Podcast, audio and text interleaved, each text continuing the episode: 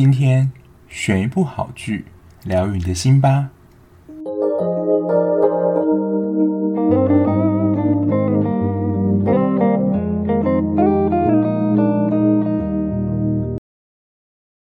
欢迎收听追剧二百五，我是小 B。Hello，大家，今天要来介绍的也算是一部跟风作品。因为最近 Netflix 榜上第一名、第二名就是被《经济之国闯关者》跟《Sweet Home》就是霸占了前两名也一阵子了。那这两部分就是韩剧跟日剧嘛。那之前美剧霸占排行榜前面应该就是《后裔弃兵》了。那今天要介绍这一部呢，是最近偶尔会杀进前十，在就是在总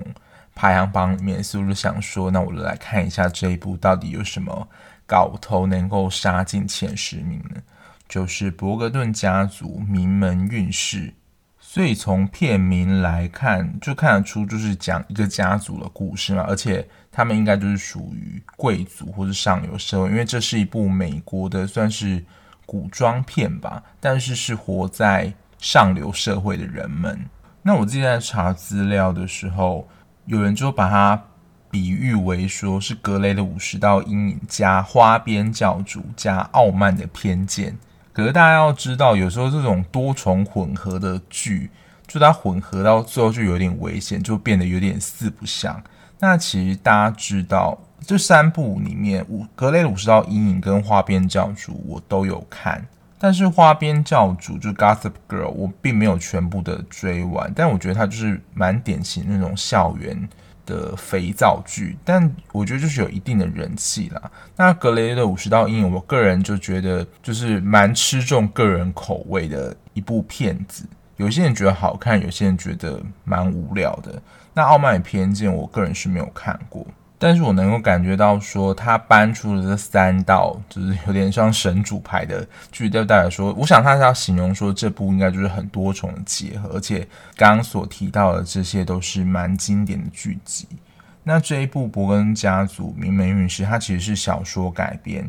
那他还寄出另外一个。亮点啦，就是他的好像是编剧还是导演是实习生葛雷，也是美国的一个长寿剧，在 Netflix 上已经到第十五季了。还有谋杀入门课，就是我之前也有介绍过，谋杀入门课也是我觉得还蛮，我觉得跟这一部的节奏蛮不一样的，但没想到说是同一个编剧这样。那在原著的小说里面好像也八部，因为这个伯格顿家族他就是有八个孩子。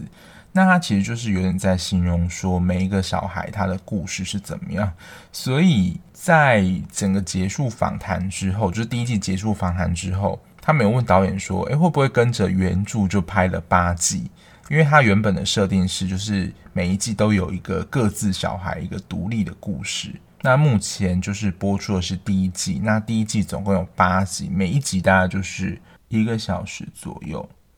说实在，这一部我觉得还蛮需要去看剧情的简介的，不然可能就会像我一样，就直接开始看，然后完全不知道说这一部剧的剧情或主轴到底在讲什么。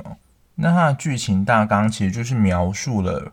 Bridgerton，就是伯杰顿这个家族的八个小孩，他们生长在一个上流之家，然后他们每一个小孩其实都有他们自己情感的故事。第一季我觉得最主要的聚焦是在大女儿 Daphne 身上，因为她一心就想要嫁给一个好人家，所以就在他们这种上流社会的社交模式里面，就是不断的参加舞会嘛，然后在舞会的过程当中寻找一个好的对象，然后为了她要提高自己，就是其他男子对她追求的积极度。他跟他哥哥的好友 Harris，就是他其实也是个公爵，他们就是假装恋爱，就是要激起那些也想要追求他的那些男子的胜负欲。但没想到呢，后来就是阴错阳差，真的爱上了他的故事。因为说真的，这一部的角色真的还蛮多的，所以会需要花一些时间去记一下每一个人的名字，还有他们可能每一个人的对象是怎么样。而且虽然说，主要的剧情主轴是在大女儿 Daphne 身上，但她其他的三个哥哥跟她一个妹妹，其实也都会有他们的故事。虽然说这一部的剧情，我个人觉得有一点点薄弱，但这边还是要说一下，因为接下来的讨论或是分享，应该就是会讲述到有关人物的描写，就是剧情的部分。所以如果你不想要被爆雷的话呢，就是你可以先去看完这部剧，然后再听我讨论。那我这一集也算是做了一个新的小尝试，也是增加一个点啦，就是第一集的感受。为什么想要做这个呢？我就是想到说，通常我们决定要不要弃剧，很大的一个原因，通常还是会看完一集啦，不一定会看到说他的简介，觉得没有兴趣就想弃了。不过说真的，我看完这一部剧的前两集，我真的有非常强烈的渴望，想要把这部剧弃掉。因为说实在，我就不太清楚它剧情的主轴是什么。在我了解到说，哦，原来它就如同它的片名一样，是讲伯格顿家族的名门韵系，就是他们每个人之间的一些故事。但其实我整个看完之后，会发现它的剧情也是属于铺陈比较慢，而且是层层堆叠的感觉。也就是他每一个人人物角色的个性，还有他接下来要遭遇的故事，其实都会跟他前面的。一些事件的关联是有关的，我觉得有点像《机智的医生生活》那样，就是前两集你根本搞不清楚说到底现在是发生什么事，但是撑过前两集之后，就会有一种哦，渐渐有一些东西喽。所以在第三集之后，我觉得我自己也比较能够融入这个角色的剧情里面。那这一部的算一大看点就是它的美术，尤其是它的服装跟场景，因为他们就是描述上流社会嘛，所以它的场景就是皇宫啊，那些跳舞的场合，还有他们的庄园，对，又是庄园，我觉得都呈现得非常美丽跟富丽堂皇。还有像是他们的服装，他们的服装我觉得设计也相当考究。我上网查资料说，就剧组的说法啦，他们光准备。Daphne 的服装就有一百套以上，天啊，这数量也太惊人了吧！然后准备全剧组的服装就长达半年之久，可见就是非常大工程一件事。不过也不难想象啊，因为剧情里面他们几乎每一个人都是就是贵族世家，然后他们要参加舞会，他们就是也像那种真的是上流社会，他们的衣服是。不能有重复的，所以他们礼服可以说是去参加一个舞会就会重新定制一套，所以我觉得就是他们会需要准备那么多的服装也是能够理解的。然后另外一个特色就是刚刚前面也有提到，它是三部剧中第二个就是花边教主 Gossip Girl，为什么会像呢？因为它其实这一部也是有一个旁白，他就会自称他自己是 Wilson 那。这个人的工作，他除了就是会像前面旁白一样报道说这个家族发生什么事，哎，他其实不只是旁白哦，他在剧情当中，他其实算是我们现在的媒体或报纸吧，他就会出版他自己的报纸来报道这些上流人家贵族所发生的一些事情，不论是好事或是丑闻。那剧情中的人其实还。蛮怕这个威士党的报道的，因为他们上流社会或是这种公爵、王子世家，其实都非常在乎他们的名声，所以只要被他报道了之后呢，基本上他们在社交场或舞会上，就通常我觉得蛮像现代，就会被指指点点啊，甚至说原本他们在参加一个舞会，还会被人家请出去，被列为不受欢迎的对象。所以在剧情当中，他其实不只是旁白角色，他还是我觉得有意无意要让听众去找出说这个 Wilson 小姐她的真实身份是什么。所以最后其实有一条线算是另类的悬疑线，就是要找出说这个 Wilson 的真实身份是谁。我是觉得这条线铺的还蛮巧妙的，虽然最后的画面有带到说 Wilson 的真实身份是谁。但我觉得不是，如果带到这种画面的话，就是要以拍到那个人，然后他用 Wisdom 的声音再说一次嘛，因为他那个最后的画面就只有带到说，呃，Wisdom 是谁，然后有篇报道说，就是那个人真实身份就是他，但我觉得有一点点可惜啦。然后接着就是我今天想要跟大家分享我在这部剧中看到，也是我觉得是这一部剧里面另外一个亮点跟特点。也就是每一个角色，他们其实都代表了一种在爱情当中的面貌。这是什么意思呢？就是听我娓娓道来。如果已经有看过剧的听众，可以再回想一下，说，诶，是不是真的是这样？还有他这个角色的形象是什么？首先是 Bridgerton 家中的大哥 Anthony，他的恋爱类型，我觉得算是就是门当户不对，还有有阶级之差这种爱。Anthony 呢，就是爱上了一个歌剧的女演员。那尤其 Anthony，因为他爸爸已经不在了，所以他是。兄长如父这个概念好像在西方也适用，他等于就是有点成为一家之主了，所以他自己可能对他自己也有期许，说将来别的家族看到他，一定也是要能够配上他的女性。虽然感觉上就是大哥 Anthony 是蛮喜欢这个唱歌剧的演员，但是我觉得是这个歌剧的演员已经看到说这样的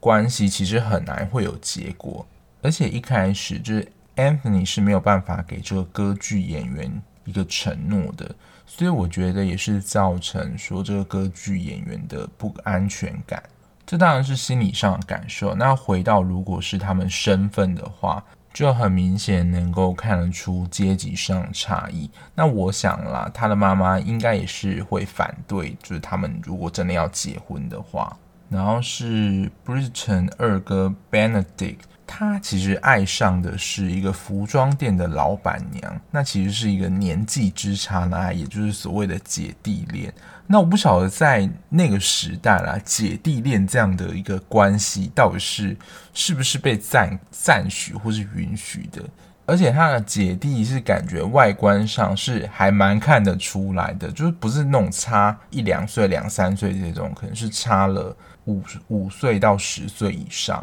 那当然，二哥因为他不是主要角色，所以其实在他的情感上的描述上是比较少的。然后另外一个就是二哥的好友，因为其实二哥也算是比较，也不能说离经叛道，但就是比较不符合他们当时那个时候可能对男子的期待。因为其实二哥他是非常喜欢画画的，然后刚好有一个他的朋友是算是很欣赏他画画的才能，那也。看到他这样的才能，所以就邀请他说去算是参观他画画的地方。但这个画画的地方其实别有洞天。其实他在刚提到的，就是他跟这个服装店的女老板也算是在这边相遇的啦。那就有点像是我忘记是在服装店还是画画地方，有一个房间打开之后呢，就是呈现上的画面就是一幅酒池肉林的画面。就是百灵果之前我忘记是哪一集有教到 orgy 这个字，那个场景就是一个 orgy 的场景。然后二哥其实也算是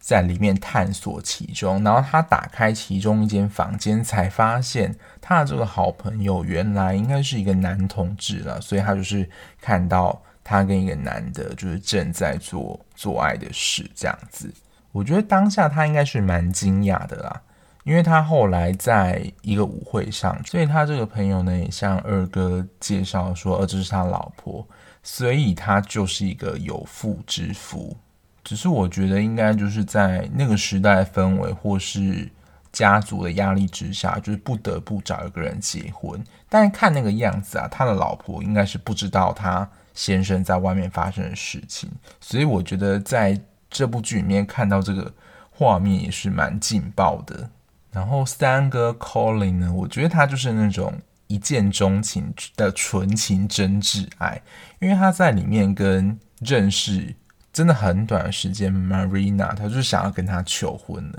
因为这时候呢，他大哥 Anthony 还责备他说：“你就是因为就是性经验太少，因为他们可能那种古代贵族的。”男性，他们可能都会去妓院啊、嫖妓什么，这都很正常的事情。但 Anthony 就跟 Colin 说：“你就是因为性经验太少，所以你向人家求婚，可能只是想要跟他发生关系而已。但是对于 Colin 来说，其实他是很认真的想要对待，就是 Marina 这样。那 Marina 待会会再提到他到底是谁。但我觉得就可以在 Colin 身上看到说，嗯，他对于就是。另外一半的感情就是非常单纯跟纯挚，就是喜欢这个人。然后再就是本片的，算是我觉得女主角，因为她的故事线也是比较多，就是 Daphne。我觉得她自己的状态也蛮受到她妈妈的影响，也就是她妈妈可能告诉她说，你就是要赶快结婚啊，找到一个好归宿啊。所以我觉得 Daphne 也会认为说，就是婚姻是他的最终的终极目标，就是找到一个好人家嫁了。但是他没想到说，真正的进入婚姻之后，才是磨练的开始。我觉得在里面有一个蛮经典的场面，就是他们母女之间的对话，就已经在结婚之后，Daphne 就跟他妈说：“没有人告诉我真实的婚姻到底是什么样子。”所以我觉得他可能就会把婚姻想得太简单，就是王子跟公主从此就过着幸福快乐的日子，但没想到跟他想的就是天差地远。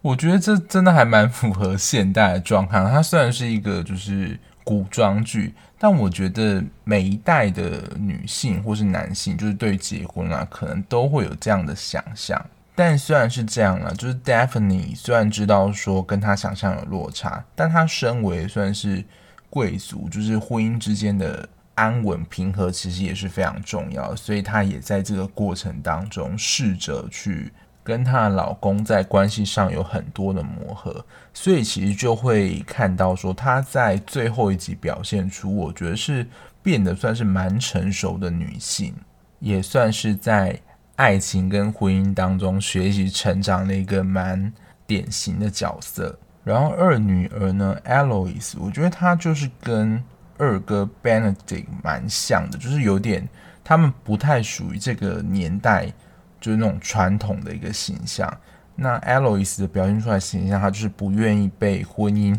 枷锁的女子。因为其实 Daphne 就是很向往婚姻嘛，所以她就会一直参加就是社交舞会啊，就想要把赶快把自己嫁出去。那其实以他们的传统而言，就是你要说妈妈的任务啦，就是帮每个女儿。就是寻找一个好人家，所以只要 Daphne 就是真的结婚之后，就会轮到 Eloise，就是他就想要极力的反抗这件事情，而且 Daphne 还就是有点给他施加压力，说就是你要以我的就是找的样式为你未来以后选择对象的一个标准，所以其实这对 LOIS 来说就是一个非常大的压力。但是我觉得他在里面就真的还蛮做自己的啦，就是不论晚上出去玩啊，或是跟二哥就是抽烟这样，就是表现出他完全没有想要遵守就是那个时代女性给他一个形象。所以我觉得我在 Eloise 身上看到就是一种不想要被拘束的爱，就是她也不想要嫁给他不喜欢的人，所以就顺着他自己的生活去过。因为他在情感上啊比较没有被安排到什么线，所以他在这部戏的另外一个主要工作呢，就是要调查出说那个 Weston 的身份到底是谁，就他变成侦探的角色了。那除了 Bridgerton 这个主要家族之外，其实，在戏中还有另外一个也是贵族，是 Featherington 费德林顿这个家族。除了爸爸妈妈之外，最主要有三个女儿跟一个算是。爸爸远亲的表妹，那其中一个这个表妹就是刚刚提到那个三哥 Colin 的很快就求婚的 Marina 的对象。那其实这个 Marina 呢，她是在来这边之前，她其实就已经是未婚怀孕的状况。当然，在以前就是被人家知道说未婚怀孕，就知道说可能因为以前可能很强调守贞这样的概念，而且这样对女性来说可能就是一个。不忠贞的代表，就是会被人家闲言闲语啊，说你没有节操等等，然后没有人能够接受你。所以在中间有一段，我觉得这个 Featherington 就是这个女主人呢，还帮他安排了一个，我觉得就是一个很不尊重人的一个公爵，就是他没有完全没有想要尊重 Marina 的意思。他在跟他一起，比如说要跳舞的时候，是要测试他说他能不能够把他带出去，是有面子的等等。那 Marina 其实就是未婚怀孕的身份，那她的未婚夫其实是在西班牙担任一个军队的一个，就是军队里面的成员啊，所以基本上他们就是分隔两地，所以就是远距离的爱，然后再加上就是未婚怀孕这个议题，在当时其实我觉得是当时的社会也是没有办法接受的。那他这样的身份跟遭遇，其实是让他爱得蛮辛苦的。那如果看到最后的人，也应该知道说，Marina 他跟他那个西班牙的军人就是发生什么事。这边就留给大家自己去看。那另外一个就是 Featherington 最小的女儿，就是 Penelope，她的状态就是跟朋友爱上同一个男人。因为其实 Marina 在 Featherington 他们家中是非常不受喜爱，对她也没有很好，就也有点像是灰姑娘的故事。但其实刚刚提到这个 Penelope，她是这三个姐妹当中唯一跟 Marina 是比较亲的。那也是 Penelope 其实也知道说 Marina 有这个西班牙这个军人的这个对象。那也是因为 Penelope 就是主动的想要跟 Marina 关心她，就是变她好朋友之后，所以 Marina 也才愿意跟她讲她自己的事情。但到后来啦。Marina 为了解除她未婚怀孕的这个危机，所以她就是要去算是勾引 Colin 吧，就是 Colin 就是要跟她结婚这样。那这边有一个前情提要，就是说 Featherington 的女主人呢，其实就是想要断绝 Marina 跟她的那个西班牙军人的关系，所以她仿造了就是那个军人的笔记，写信给 Marina 说。就是告诉他说，以后不要再相见了，我们以后就是不要再联络了。那其实这是他伪造信件。Marina 见到这个信件就以为是真的，所以非常伤心。所以他为了以后的日子着想，所以他才会去勾引 Colin 说，就是能不能让他向自己求婚，而且。他可能是要就是事先勾引他，就是先发生关系，让他能够提早怀孕。但是刚刚就讲了嘛，Colin 的人设就是蛮正直，他是想要那种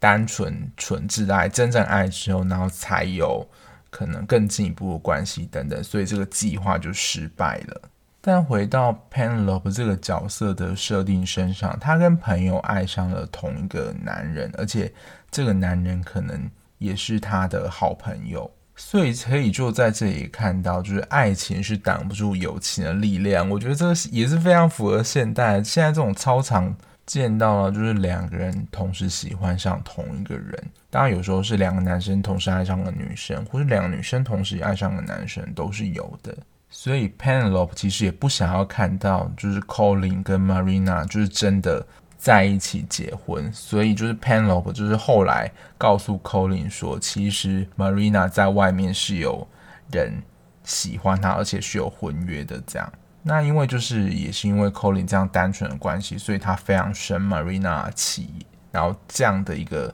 求婚也就是告吹了。那其实 Marina 也知道说 Penelope 她喜欢 Colin，但那时候 Marina 说出一句我觉得蛮经典的话。他说：“就是为了他自己的幸福，即使他知道 Penelope 可能会伤心，他还是必须要这么做。那我觉得 Penelope 他也不是好惹的，我觉得他就是要守住自己的幸福，所以他才会告诉 Colin Marina 的过去。所以我觉得某部分来说，他们也算是扯平了啦。然后另外一个，他比较不是一个特定的角色，而是我会称之为他说是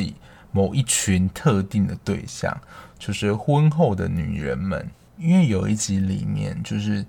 Daphne 就被邀请到一个就是只有夫人的聚会，那就是我觉得有点像是姐妹套聚会。就是如果先生或男伴在身边的话，其实他们反而会觉得不自在，或是其实那个聚会就是根本也没有想要让男人参与的想法。而且反而只有他们女人聚在一起，感觉他们才有所谓的真正自由空气。因为不论是先生或是小孩在的话，他们其实都没有办法做回他们自己的身份。所以，其实，在你要说爱情当中那种样貌，就是结了婚的女人想，就是渴望享受自由空气的女人。最后要介绍的也算是本片的男主角，也就是 Harris，也就是 Daphne。后来的老公，那其实我觉得最描写最细腻的是他的背景，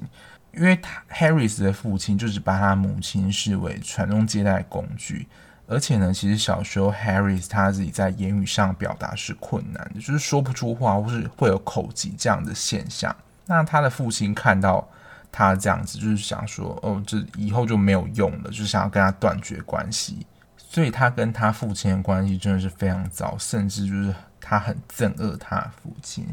那他向他父亲复仇的方式，因为他父亲后来就是也算是重病，就躺一直躺在床上，那他就是在他的床边发誓说，就他不会再生下他下一代，因为他其实父亲这种贵族的期望，我觉得有点像古代皇帝那样，就是能够让他的血脉能够持续的传承下去。但也他还告诉他父亲说，就是我不会再生育你的下一代，让他父亲的愿望永远不被达成。但是也因为这个设定，让剧情有蛮大的转折。因为在 Harris 跟 Daphne 结婚之后，我觉得这边会有刚刚大家还记得一开始说这是哪三部作品的结合吗？就是格雷的五十道阴影。因为他们结婚之后呢，Daphne 的性爱开关就有点被打开了。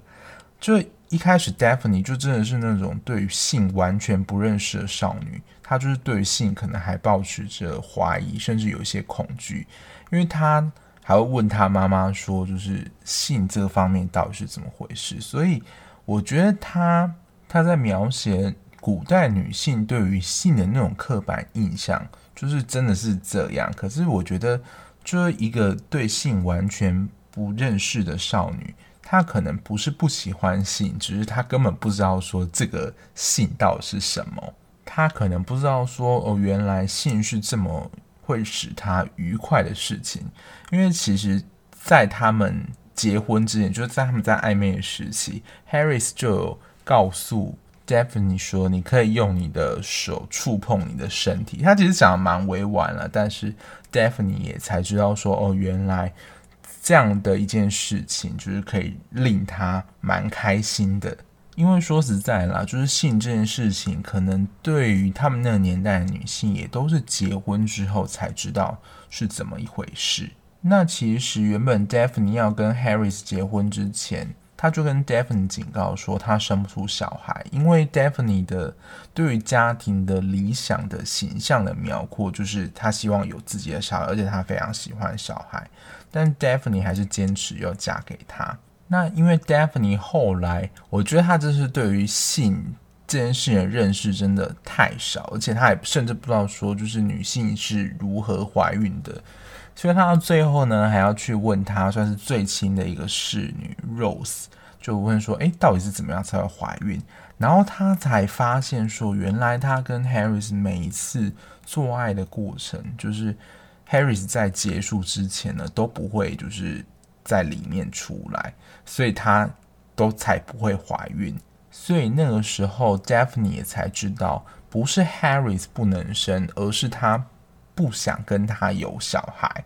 但那个时候，其实 Daphne 还不知道 Harris 跟他爸爸的关系。那也因为这样的事情，形成他们之间关系的破裂。甚至那时候，Daphne 还跟 Harris 讲说。我们之间的感情没有办法，就是跨越你对于你父亲的憎恨吗？因为他其实是知道说他是很恨父亲，只是他不知道说他成长的过程是经历了这些。所以其实当时 Harris 的反应其实还是蛮防卫，他并没有办法听进去 Daphne 说的这些话。那最后其实是由 Burley 牵线，Burley 就是 Harris 他们的一个管家，就是从小看着 Harris 长大了，让他知道说，就是 Harris 长大的过程其实经历了非常辛苦的一段历程。我觉得这时候 Daphne 才能够真正的了解 Harris 是一个怎么样的人。然后全剧最感人，我觉得就是他们最后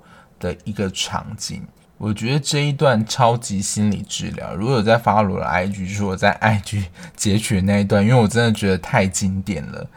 就那时候，Daphne 在雨中，因为他们其实那时候是在一个舞会上，就是专门是 Harris 跟 Daphne 要跳舞，然后给其他的一些宾客看的。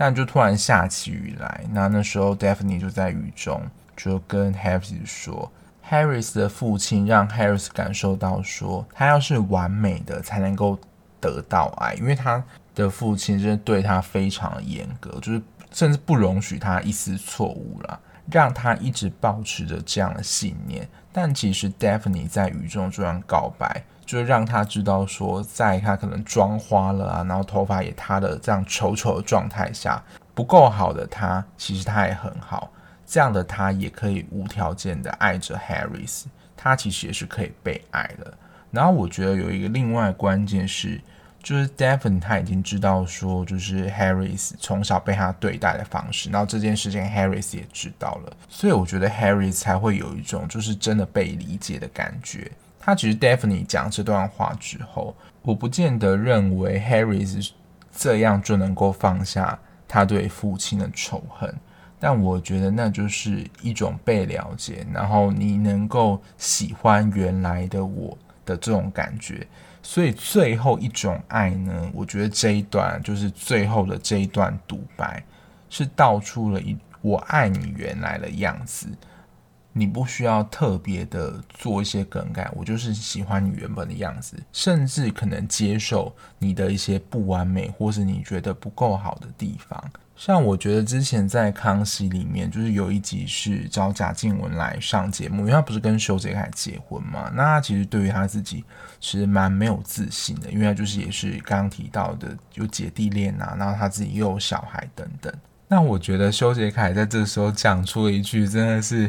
超级令人感动的话，就是我觉得如果是女生的话，我就觉得，嗯，这样的男人，我就是值得托付他一生。就是如果有看过那一集的观众呢，就是他就说了，那是他过去的一部分啊。我觉得那就展现出了他其实并没有对于他可能过去有小孩、有结过婚这样的一个身份感到会觉得很羞耻，或者觉得那是一个不好的象征。他全然能够接纳或接受他，那是他的过去，那是他生命当中一部分，也就是他自己所认为的那一道伤，或是很难让人理解的那个部分。是能够被接纳跟理解的，我觉得这是所有的爱当中最动容的一个部分，也就是他们在就是最后这段呈现的爱的感觉。好啦，那最后再说一下，就是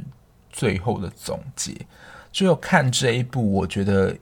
像刚刚开讲，一定要看就是这一部的剧情简介到底在讲什么，然后你要了解说这个剧的类型会不会是你喜欢的。然后在剧情上呢，一定真的要撑过前两集，因为前两集我觉得说真的是有一点点闷的。但如果啦，你自己是喜欢快节奏或是有明显的故事轴线的话，那这一部我觉得就真的比较不推。那就像我一开始感受一样，如果你是喜欢爱情戏而且有韵味的话，那这部我就觉得慢慢看是蛮有味道的。那这一部啦，就是最后来讲好像也没有什么意义，因为这一部其实有蛮多的性跟激情的画面，所以应该也是不太适合太小年纪或是身心还没有很成熟的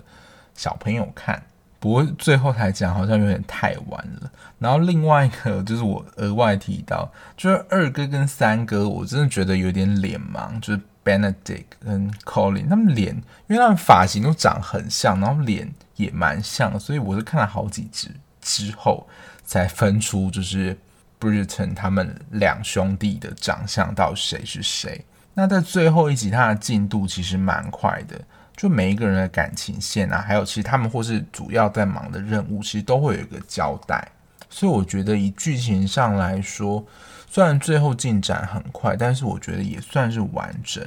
那会不会有第二季呢？说实在，我觉得它。其实没有第二季也说得过去，因为其实最后每一个人物都算是有一些交代啦。但如果依照小说剧情走向，是会有就是下一季的。但如果说真的出了之后，我应该不会马上收看，就是可能等有时间，然后我们再慢慢的去看的剧。因为说实在啦。我在当下看完这一部的时候，其实并没有给这一部非常高的评价，甚至是有一点差的。因为在中间剧情来讲，我觉得真的故事性真的是比较差一点。那因为像我这么重故事性的人，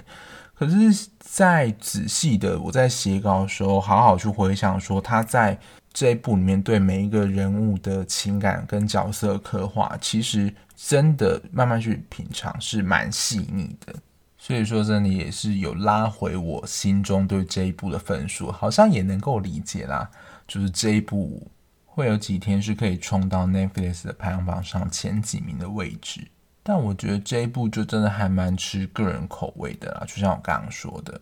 那以上就是我看这部《柏格顿家族名门韵事》的一些心得，就供大家参考喽。那今天的节目就到这边。如果你看完剧有什么心得或想法想要跟我分享的话，在资讯栏的地方有我的 IG，欢迎留言或私讯跟我分享你的想法哦。如果你还喜欢这样聊剧聊电影的节目的话，也欢迎订阅我的 Podcast。可以评分的话，请给我五颗星。让我节目让更多人知道哦。那我们下一节目再见啦，拜拜。